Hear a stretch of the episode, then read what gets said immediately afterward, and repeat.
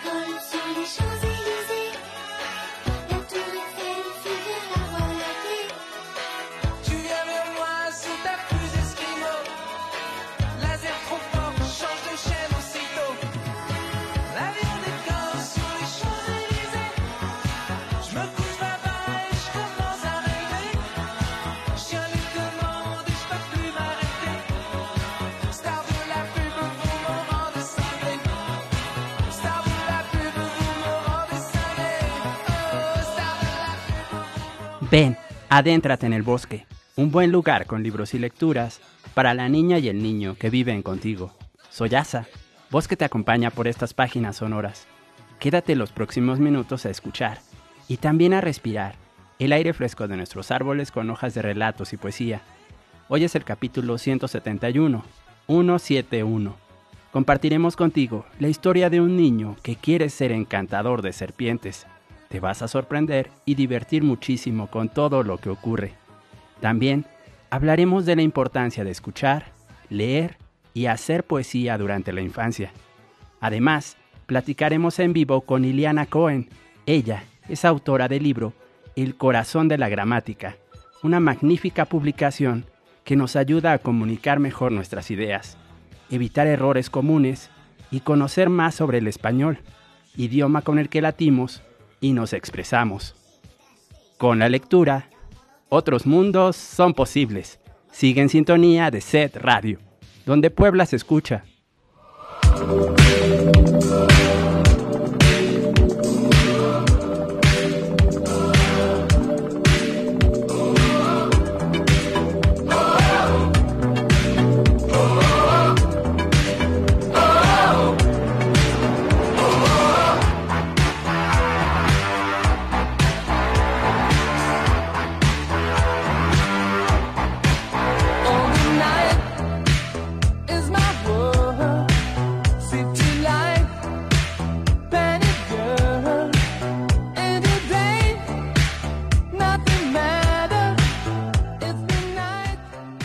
Los padres de Bertín Bracho querían que su hijito fuera neurocirujano, pero su hijito tenía otros planes.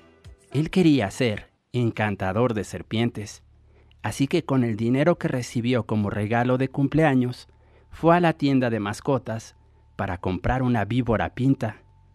¿Sabes qué pasó? Escogió la única víbora mágica que había allí. Este es el libro Víboras Vivas. La autora es Hazel Townsend. La editorial es Fondo de Cultura Económica. Capítulo 1. El secreto de la lata de galletas agujerada. Los padres de Bertín Bracho querían que de grande su hijito fuera neurocirujano, pero su hijito tenía otros planes. ¿Por qué no ser mejor un encantador de serpientes? Bertín Bracho se imaginaba entrenando víboras para que se enredaran en nudos serpentantes, o enseñándolas a bailar la rumba del cascabel, o la zamba de la mamba. Para su cumpleaños, sus padres le regalaron un libro que se titulaba Tu cerebro, esa maravilla. Pero el niño Bertín Bracho se lo vendió a mitad de precio a Sabiondo Pestaña, el genio de su escuela y con ese dinero se fue corriendo a la tienda de mascotas para comprar una víbora pinta. ¿Y qué crees? Escogió precisamente una víbora pinta mágica, la única que había en esa tienda. ¿Sabes por qué?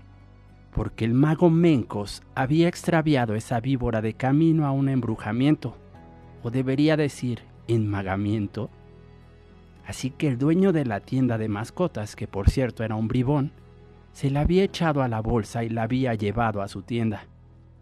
El niño Bertín Bracho le echó un vistazo a aquella víbora pinta. Quedó encantado. Fue como un amor a primera vista. Te voy a llamar Pingo, le dijo.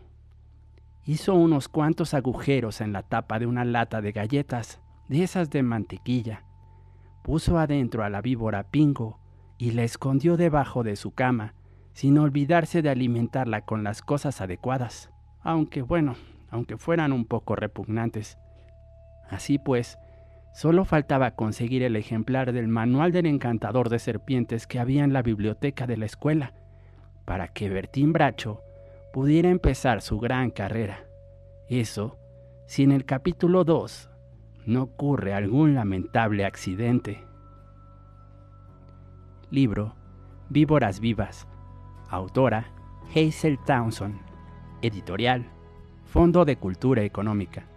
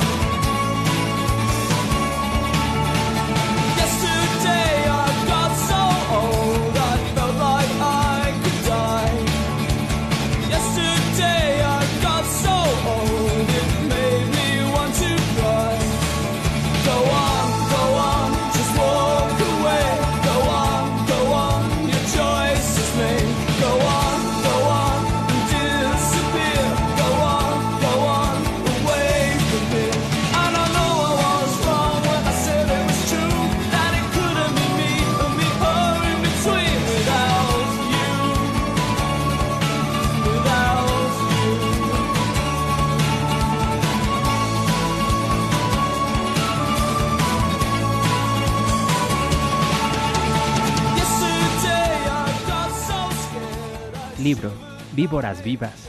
Autora Hazel Townsend. Editorial Fondo de Cultura Económica. Capítulo 2. Un lamentable accidente. Ese día, le tocaba al señor Bracho limpiar el cuarto de su hijito Bertín. ¿Sabes? La señora Bracho creía firmemente en la liberación femenina y además era día de su cumpleaños.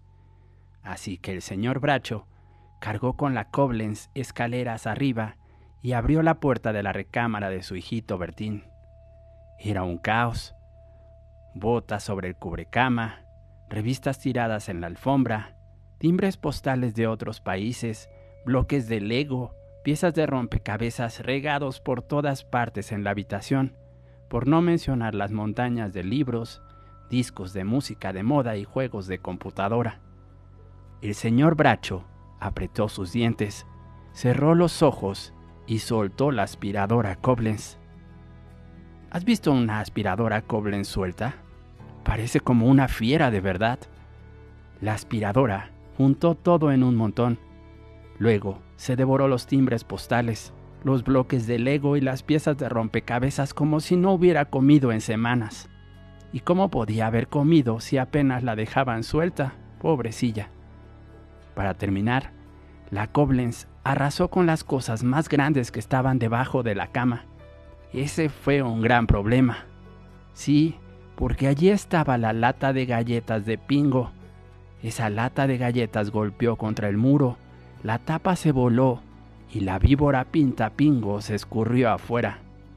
¿Clavará Pingo sus colmillos en el tobillo del señor Bracho en el capítulo 3? Vamos a descubrirlo juntos. Libro Víboras Vivas. Autora Hazel Townsend.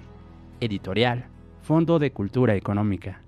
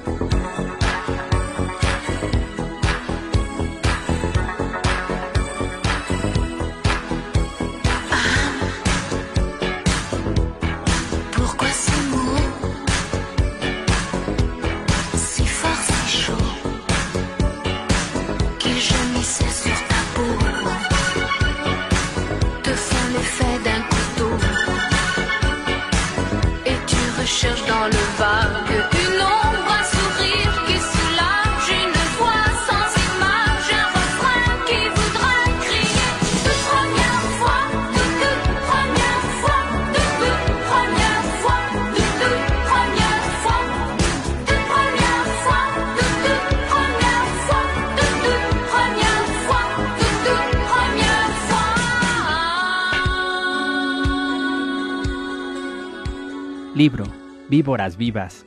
Autora Hazel Townsend. Editorial Fondo de Cultura Económica. Capítulo 3. Siesta Mortal.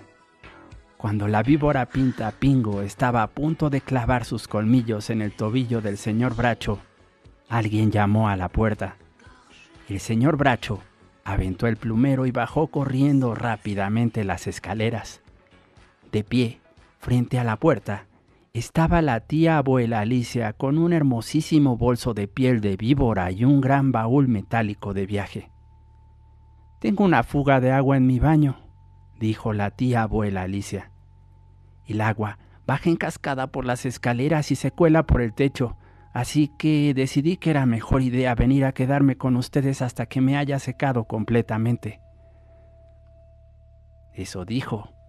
El señor Bracho no estaba muy convencido de esa idea. Se hizo bolas. Había estado a punto de meter la pata.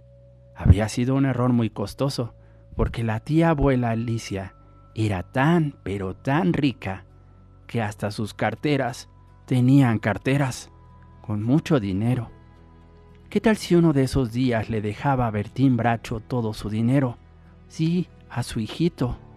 Eso le vendría de perlas para que se estableciera como todo un neurocirujano, sí, con consultorio en la calle principal de la ciudad y todo, y un quirófano grandísimo para atender a sus pacientes.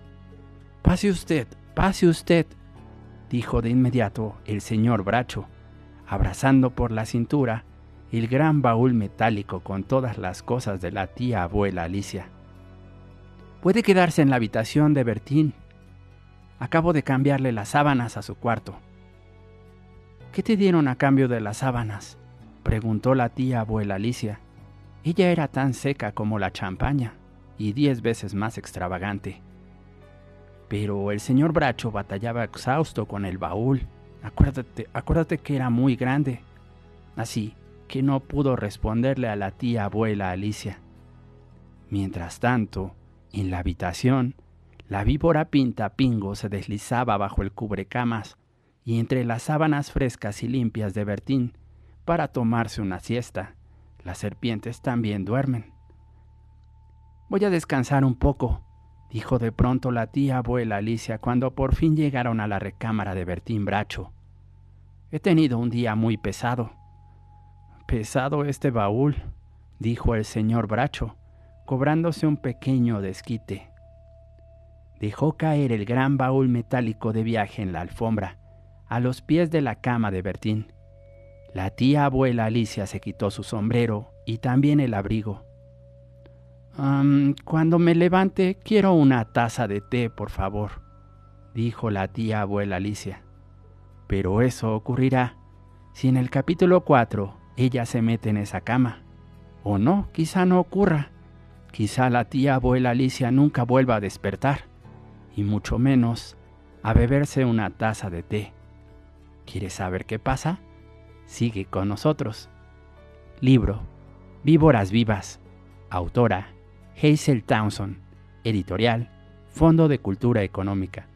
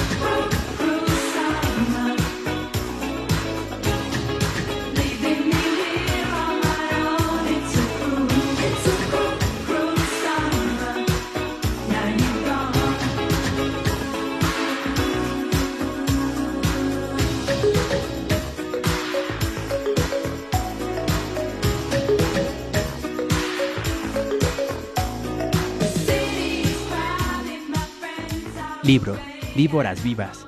Autora Hazel Townsend. Editorial Fondo de Cultura Económica. Capítulo 4. El mago hace su aparición. Antes de acostarse a dormir la siesta, la tía abuela Alicia fue al baño por un vaso de agua para su dentadura postiza. ¿Sabes? Su dentadura postiza siempre tenía sed. Mientras tanto, un visitante invisible apareció en la recámara de Bertín Bracho. Era el mago Mencos, que desde el principio supo que la víbora Pinta Pingo se había extraviado, pero apenas ahora tenía tiempo para tomar cartas en el asunto. Había estado tan ocupado en transformar a una maestra de corazón de piedra en una caja de chocolates, todos con relleno blando, y solo cuando la señora Remolina estuvo primorosamente acomodada en el aparador de la tienda de chocolates, el mago Mencos pudo seguirle la pista a la víbora Pinta Pingo, para lo cual se vistió por supuesto con su traje mágico, sí, ese de sombrero puntiagudo y bata que llega hasta las rodillas. Primero se peinó sus poquísimos cabellos, porque es calvo como un plátano y no tenía otra cosa en que emplear su peine, pobrecillo. Luego revisó la chatarra de una vieja barca y entonces salió volando por encima de la antigua vía del ferrocarril. Así de extrovertido era ese mago. Sobrevoló dentro de la tienda de mascotas. Todos los animalitos estaban sorprendidos viendo hacia arriba. Y voló, cruzando la puerta principal de la casa de los Bracho, subiendo las escaleras hasta la recámara del niñito Bertín. Lo primero que vio al entrar en la recámara fue el hermoso bolso de piel de víbora de la tía abuela Alicia. Y entonces equivocó sus pensamientos y ¿qué crees? Volvió a la vida ese bolso, así como todo lo que había dentro de, de él, quedando regado por el suelo de la habitación de Bertín. Esta segunda víbora se deslizó prudentemente bajo la cama del niñito Bertín Bracho, el mago Mencos estaba a punto de tomarla y anudarla en una preciosa y perfecta boa para guardarla en su bolsillo invisible, cuando de pronto la tía abuela Alicia regresó del baño. ¡Auxilio! ¡Auxilio! chilló la tía abuela Alicia mientras recogía sus tarjetas de crédito y los papás del niñito Bertín Bracho llegaban corriendo asustados. Esto provocará mucho pánico y malos entendidos en el siguiente capítulo. ¿Quieres saber qué más ocurre? Libro Víboras Vivas. Autora Hazel Townsend. Editorial Fondo de Cultura Económica.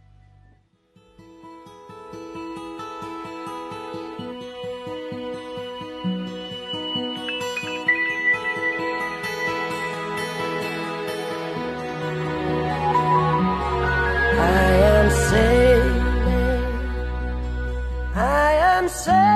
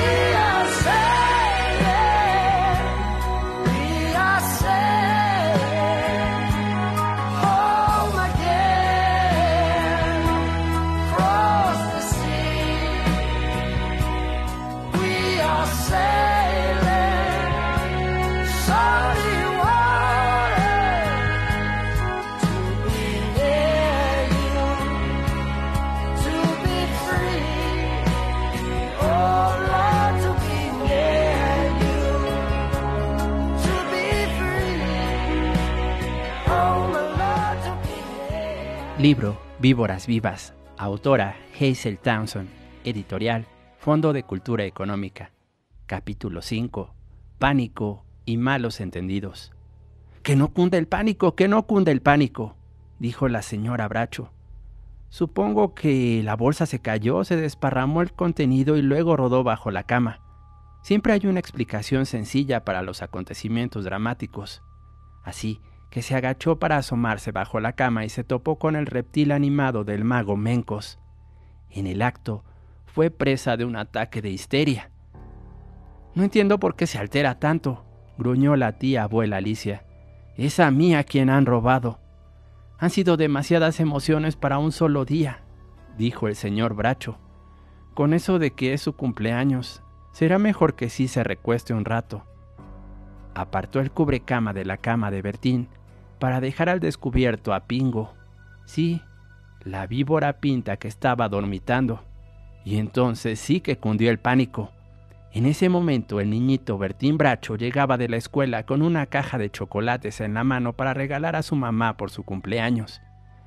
Bertín había tenido un día magnífico en la escuela, porque su pesada maestra, la señora Remolina, había faltado a clases y un estudiante los había dejado pasarse todo el día poniendo en escena la guerra de Troya.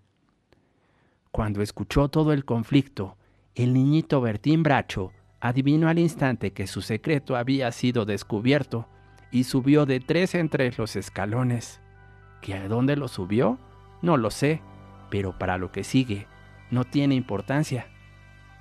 Calma, todo está bajo control, gritó el niñito Bertín Bracho dejando caer los chocolates junto a la puerta y tomando a su adorada mascota. Es mi víbora pinta pingo. Es mansa, es tan mansa como una servilleta. Miren, ya le enseñé a hacer la letra B de Bertín. Ahora, tú que estás escuchando esta historia, reflexiona un poco. ¿Crees que la increíble hazaña de la víbora pinta pingo te habría hecho sentir mejor? ¿Crees que la situación puede empeorar en el capítulo que sigue? ¿Qué piensas? Descubre cómo termina esta historia en el libro Víboras Vivas. La autora es Hazel Townsend y la editorial es Fondo de Cultura Económica.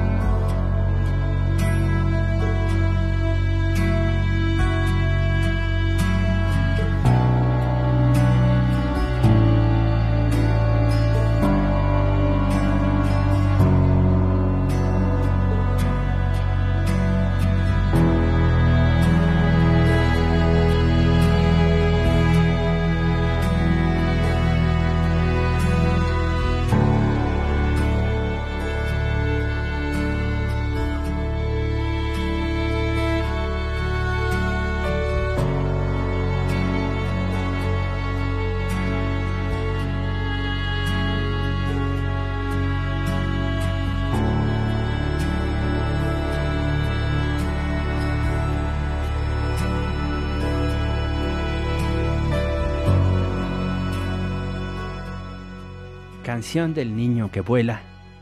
El niño dormido está, y vaya sueño está soñando. ¿Qué sueña ese niño? Sueña que vuela, sueña que vuela. Qué bien se vuela soñando. Abre los brazos, los mueve como un ave y va volando. ¿Qué sueña ese niño? Que no es un sueño. Qué bien se sueña volando. En la cuna, ese niño quieto está pero sonríe soñando, sonríe soñando, sonríe soñando. ¿Qué sueña ese niño? Sueña que vuela, que vuela. Qué bien se vuela soñando. Esta es la canción del niño que vuela. Su autor es el argentino José Sebastián Tallón. Aparece en el magnífico libro Crecer en Poesía, Poemas para Nivel Inicial y primer año de primaria. Crecer en poesía. Lo puedes descargar de manera completamente gratuita desde la página de la Biblioteca de Maestras y Maestros de Argentina. Esta publicación está hecha por el gobierno argentino. Te voy a compartir otro grandísimo poema que encontré allí que tiene que ver con dinosaurios. Se llama Canción para dormir a un dinosaurio. Ven dinosaurio, ven dinosaurio, vamos a dormir, que con un garrote alguien anda por ahí. Vamos bicho bueno, vamos de una vez, que allí hay un malo que te va a comer. Acuéstate pronto que está bien oscuro, es noche en el cielo de este nuevo mundo. Duérmete tranquilo, mientras yo te enseño a contar palmeras para hallar el sueño. Un colchón de flores yo busqué de hacerte y las corté a todas de este continente. Duerme, dinosaurio, que los colibríes están enojados por esas cuestiones. Duerme, dinosaurio, pata de cien kilos, ráscate la oreja y quédate dormido. Esta es la canción para dormir a un dinosaurio. Su autor es Oche Califa. Este es otro gran poema que encontré en esta publicación, Crecer en Poesía. Poemas para nivel inicial y primer año de nivel primaria, publicado por el Gobierno de Argentina. Puedes descargarlo desde la página Biblioteca Nacional de Maestras y Maestros del Gobierno argentino. Este poema se llama Cuéntame un cuento. Cuéntame un cuento de hadas para soñar esta noche letras doradas. Cuéntame un cuento liviano para que duerma esta noche bajo mi mano. Cuéntame un cuento que flote sobre mi almohada porque detrás del silencio no escucho nada. Cuéntamelo poco a poco, muy despacito, que cuando cierro los ojos, lo necesito. La autora de este poema, Cuéntame un cuento, se llama Silvia Schuher. Al final de esta publicación hay un texto magnífico que voy a compartirte. Se llama Leer poesía en kinder y primer año de primaria. Su autora es la investigadora María Cristina Ramos. La palabra es el puente que tendemos a los más pequeños y a las más pequeñas para que ingresen con buen paso a nuestra cultura.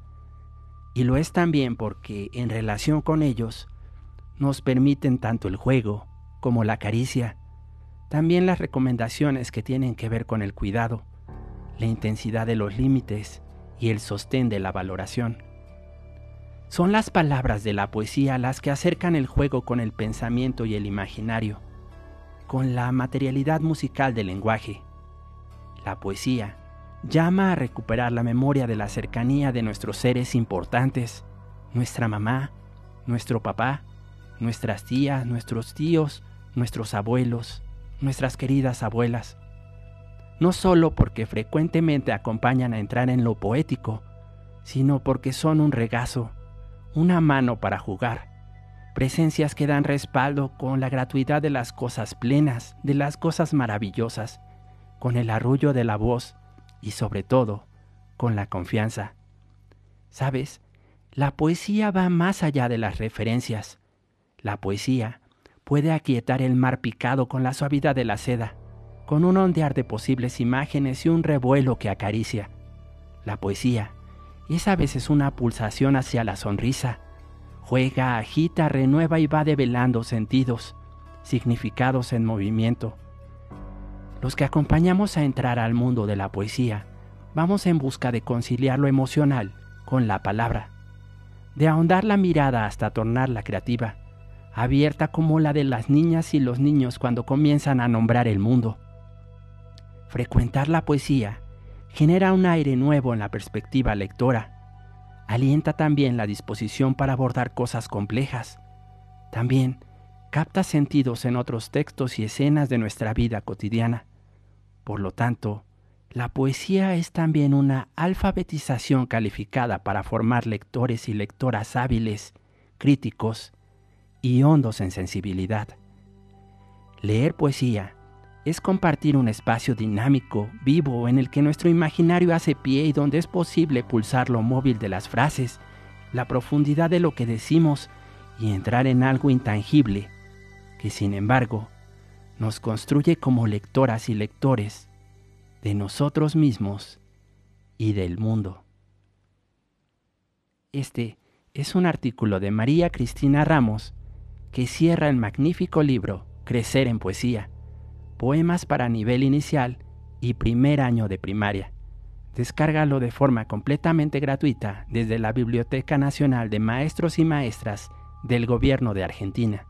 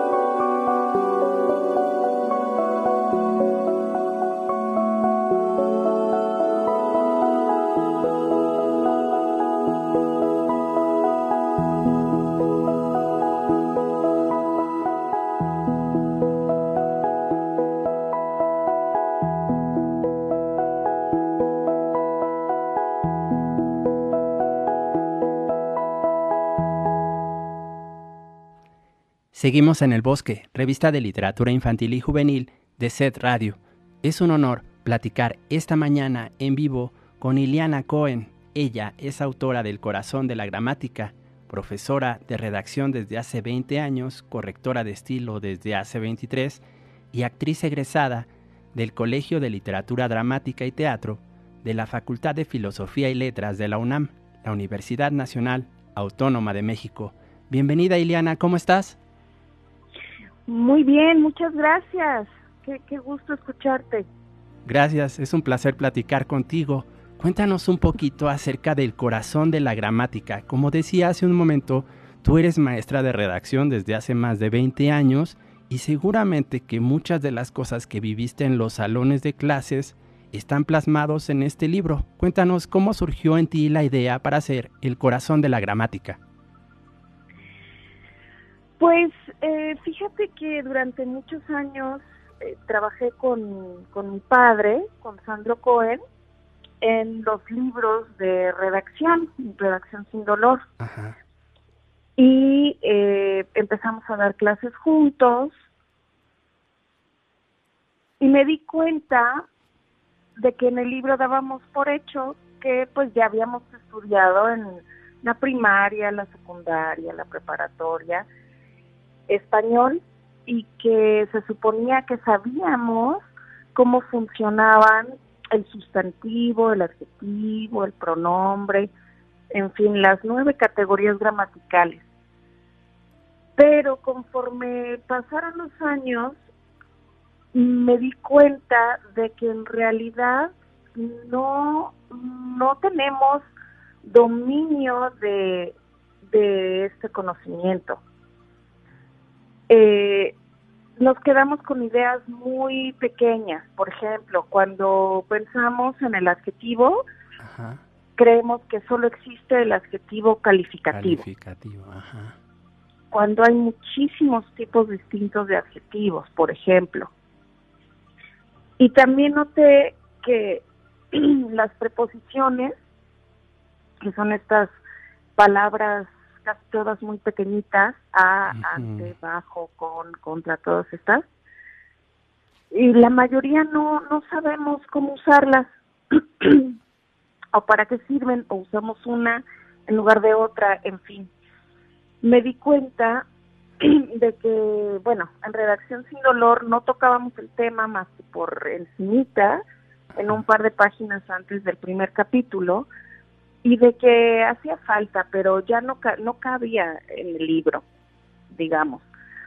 Y entonces, eh, bueno, me puse a hacer un, un glosario eh, que me pidieron para un curso en línea, y cuando lo entregué me dijeron, no, es que es, es muy largo, parece un libro. y la, la directora de este proyecto me dijo, es que es un libro, preséntaselo a Planeta, porque además es muy bueno y muy didáctico y tal.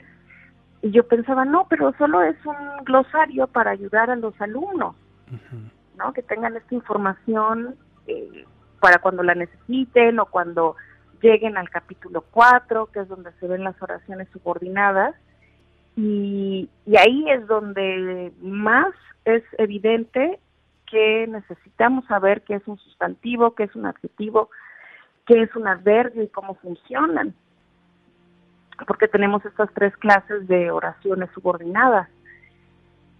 Entonces me dijo, no, no, no, mándalo a Planeta y vamos a ver eh, si, lo quieren, yo creo que es muy bueno. Y finalmente pues le hice caso, lo, lo mandé a Planeta, les gustó y pues así surgió el corazón de la gramática. Sí, es bien interesante esto que nos dices, porque hay un tema que creo que es súper trascendente en, en, este asunto de la gramática, que tiene que ver con la memorización. Hace ratito decías acerca de las preposiciones y yo me acuerdo perfectamente que en la escuela nos las hacían memorizarlas, simplemente, ¿no? No entender más allá de eso. Nos las memorizábamos incluso alfabéticamente, ¿no? Y eso creo que tiene muchísimo que ver con el trabajo que tú haces en el libro, porque en los nueve capítulos aprendemos a utilizar de mucho mejor manera las nueve categorías gramaticales del español. Aprendemos sobre sustantivos, adjetivos, artículos, pronombres, preposiciones, verbos, adverbios y además con una estructura bien interesante, además de adverbios, conjunciones y, e interjecciones, perdón, con una estructura bien interesante, Ileana, que me gustaría que nos compartieras un poquito sobre eso. ¿Qué es cada uno de estos elementos gramaticales? ¿Qué propiedades tienen? ¿Cómo funcionan? Uno, uno bien, bien interesante que es cómo no deben usarse, cómo se relacionan con otras palabras y las clases. ¿Nos quieres comentar un poquito acerca de la estructura de cada capítulo, Iliana? Sí, esa que acabas de decir es la estructura de cada capítulo, excepto del capítulo del verbo, que tiene una, una pregunta más, porque bueno, el verbo es, todo un universo eh, enorme, fascinante también, ¿no? Eh, elegí esta forma que es digamos, mayéutica, ¿no? En la que hago una pregunta y, esta pregunta es respondida. Porque creo que a partir de la duda es como aprendemos. Y estas son las preguntas que yo me planteé al escribir. Creo que esto es lo que importa. Saber qué es, saber para qué sirve saber cómo no debe usarse porque pues para evitar digamos errores comunes eh, y saber muy especialmente cómo se relaciona este tipo de palabras con el con el resto de las de las palabras. Eh, por ejemplo el sustantivo tiene una relación más directa con el artículo y con el adjetivo digamos, que con el verbo. Más directa en cuanto a que con artículo y adjetivo el sustantivo forma frases sustantivas. claro que el sustantivo puede regir al verbo y en ese caso ese sustantivo se convierte en sujeto. Y así podemos ir evolucionando, ¿no? Por supuesto. Todo esto, eh, si lo estamos escuchando, podría parecernos muy, como muy estricto, muy estructurado, pero algo que también caracteriza al libro El corazón de la gramática de Iliana Cohen, publicado por Editorial Planeta, es que tiene una sección de ejercicios prácticos que nos ayudan a reafirmar lo que estamos aprendiendo. ¿Nos quieres comentar un poco acerca de estos ejercicios, Iliana? Sí, claro. La idea es que, que el libro sea ligero y que sea útil.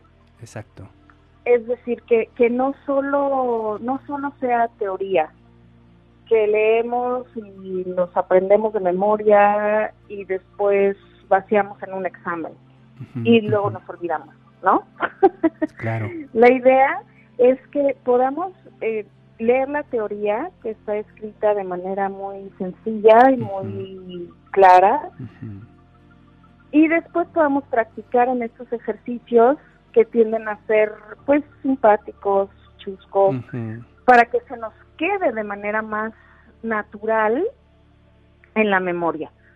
¿No? Hace rato comentabas cómo en la primaria eh, nos hicieron aprender de memoria las las preposiciones, lo cual no me parece mal para nada, porque es útil tenerlas en, en, la, en la mente, en la memoria, saberlas de memoria, pero pues es más útil saber cómo funcionan y para qué. Exacto. ¿No? Entonces, pero es más sencillo, creo yo, retener algo en la memoria cuando lo comprendemos y sabemos usarlo. Y se queda de manera natural. No tenemos que luchar con la repetición y la repetición y, ay, se me olvidó, se me escapó esto, se me escapó el otro. Si lo sabemos usar al momento de presentar un examen, por ejemplo, pues vamos a poder desarrollarlo, pero lo más importante es que todavía lo vamos a recordar después del examen y por muchísimos años. Por supuesto. Oye, Ileana. Entonces, esa es la idea del, libro. Claro.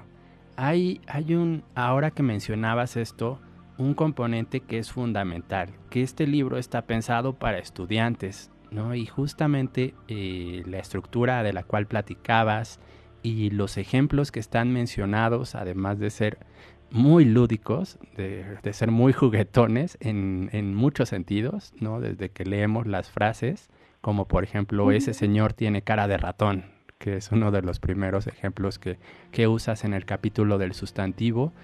Eh, y este componente de que va dirigido a estudiantes pues aligera también la carga que podría tener una gramática que, bueno, por cierto ya existe, ¿no? Y es la gramática de la Real Academia Española de la Lengua. ¿Qué nos puedes comentar sobre, sobre esto justamente ahora que estamos a, pocas semanas de iniciar un nuevo ciclo escolar? ¿Qué le podrías decir tú o recomendar a tanto a padres de familia como a profesores y profesoras acerca de la utilidad del libro El corazón de la gramática? Pues que justamente es eso. No es una gramática como tal, no es la, gramática de la academia. Por supuesto está sustentada en las gramáticas de la, de la academia, pero no es la gramática de la academia que, que es pesada incluso para quienes nos dedicamos a esto. Eh, que puede ser sumamente árida para personas más jóvenes en especial, pero en general es árida, es, un tema árido. Entonces, este libro, para empezar, se concentra en las categorías gramaticales. Entonces, no es una gramática en general donde se abarcan muchísimos más temas, que aborda la gramática, pero es el corazón, es lo, lo, digamos, lo más importante de la gramática. En estas nueve categorías es en las que está basado toda la estructura de nuestro idioma. Entonces, eh, la idea es que sea ligero para que desde gente muy joven, digamos secundaria, segundo, tercero de secundaria, hasta hasta el más profesional de los profesionistas pueda eh, leerlo y comprenderlo de manera sencilla y práctica. Sí, por supuesto. Y de manera lúdica. Sí, sí. Que es como a todos nos gusta aprender, no solo a los niños y jóvenes, creo que a todos nos gusta, nos gusta jugar, es, es natural en nosotros y es nuestra manera natural de aprender. Completamente de acuerdo. Hace un rato que compartíamos los poemas de nivel inicial eh, para primero de primaria, justamente eso pues es uno de los componentes esenciales, ¿no? El juego. Y el otro, eh, me parece también fundamental, es que todo esto al final del día nos ayuda a expresarnos y comunicarnos mejor. No es simplemente para memorizar o ser como más eruditos o sabiondos, sino para expresarnos mejor. Y, creo que eso tiene una importancia vital en estos días porque nos peleamos en redes sociales, porque a veces mandamos un mensaje por WhatsApp y no nos damos a entender. ¿Qué nos puedes comentar acerca de esto, Ileana? Así es, es una herramienta de todos los días. No es solo para quien quiere dedicarse a escribir, no es solo para escritores, no, para poetas o, o periodistas. No, es una herramienta de todos los días del recado que le voy a dejar a mi mamá, de mi tarea no solo de español, sino de, de ciencias, de, de, la carta que le voy a escribir a, a mi amiga, de, de, la tarjeta de cumpleaños para mi, noviecito. Es decir, es la herramienta de todos los días, nuestro idioma. Hagamos lo que hagamos, sea lo que sea lo que nos dediquemos, todos los días hablamos y seguramente escribimos. Como bien dices, ya sea en redes sociales, ya sea en la escuela, ya sea por, por diversión. Entonces, ¿qué mejor que pulir esta herramienta? De sentirnos seguros cuando, cuando escribimos, especialmente cuando escribimos. Claro que la gramática está presente cuando hablamos también. Totalmente.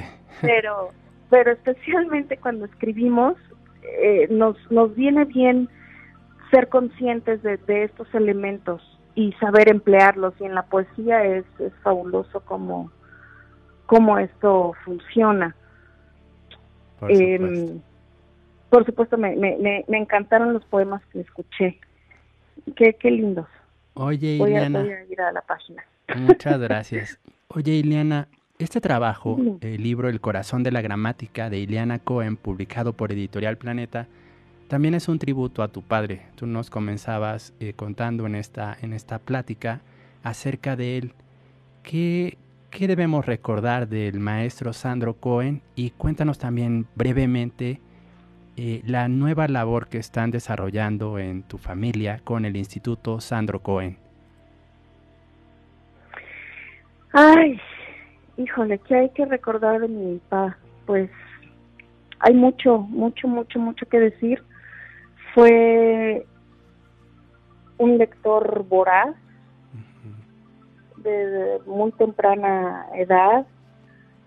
Fue poeta, sobre todo, sobre todo fue poeta. También escribió novela, cuento, ensayo, eh, era músico, tocaba el, piano, la guitarra. Eh, le gustaba aprender, aprender todos los días. Eh, vivía rodeado de libros y diccionarios y música y su bicicleta. Era un gran ciclista urbano. Escribió un libro que se llama El Zen del Ciclista Urbano. para ayudar a, pues sí, a los ciclistas a transitar en, en las grandes ciudades, ciudades como la Ciudad de México, eh, Bogotá, Colombia, en fin, ciudades grandes con mucho tránsito. Es decir, tenía muchos intereses, una gran curiosidad que lo llevó a explorar muchos, muchos temas. Eh, sin duda es, es un gran ejemplo, sigue siéndolo. Deja muchas generaciones, eh, yo creo que con hambre de, de aprender, de investigar, de conocer. En fin, sin duda hay, hay mucho, mucho legado. Por supuesto, Sandro Cohen. De mi padre, que pues si queremos seguir alimentando y, dando a conocer. Por supuesto, el maestro Sandro Cohen, autor de Redacción sin Dolor, un libro que se volvió bestseller, bestsellers de los buenos, un libro de cabecera para muchos estudiantes y profesionales eh, para evitar errores, como bien decía Ileana hace un rato, para comunicarse mejor, para aprender a escribir mejor y plasmar nuestras ideas de verdad, lo que sentimos, pensamos y queremos. Ileana, ha sido un privilegio platicar contigo esta mañana aquí en el bosque. Ileana Cohen es autora de El corazón de la gramática, un libro que nos enseña a utilizar las nueve categorías gramaticales del español de manera amable. Está recomendado para estudiantes de secundaria, preparatoria y universidad. Una, un excelente material justamente para este regreso a clases. regreso a clases. Iliana, un gusto y sigamos en comunicación. Disfruta el fin de semana. Claro que sí, igualmente y muchas gracias a tu auditorio. Cuídate.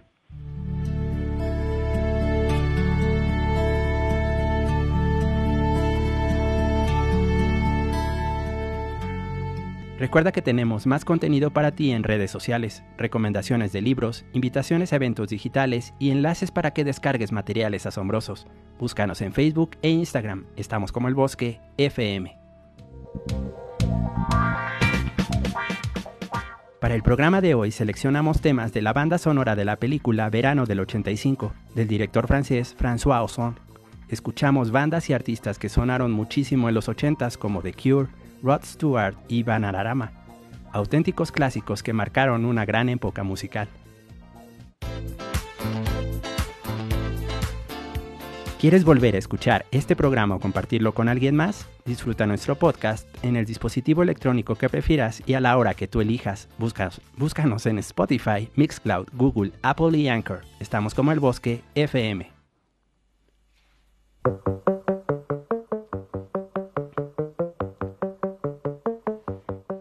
Mil gracias por escuchar y compartir algunos minutos juntos. Nos encontraremos de nuevo la próxima semana para descubrir más lecturas y platicar con nuevos amigos que hacen que los libros te lleguen. En el bosque, todos estamos hechos de historias.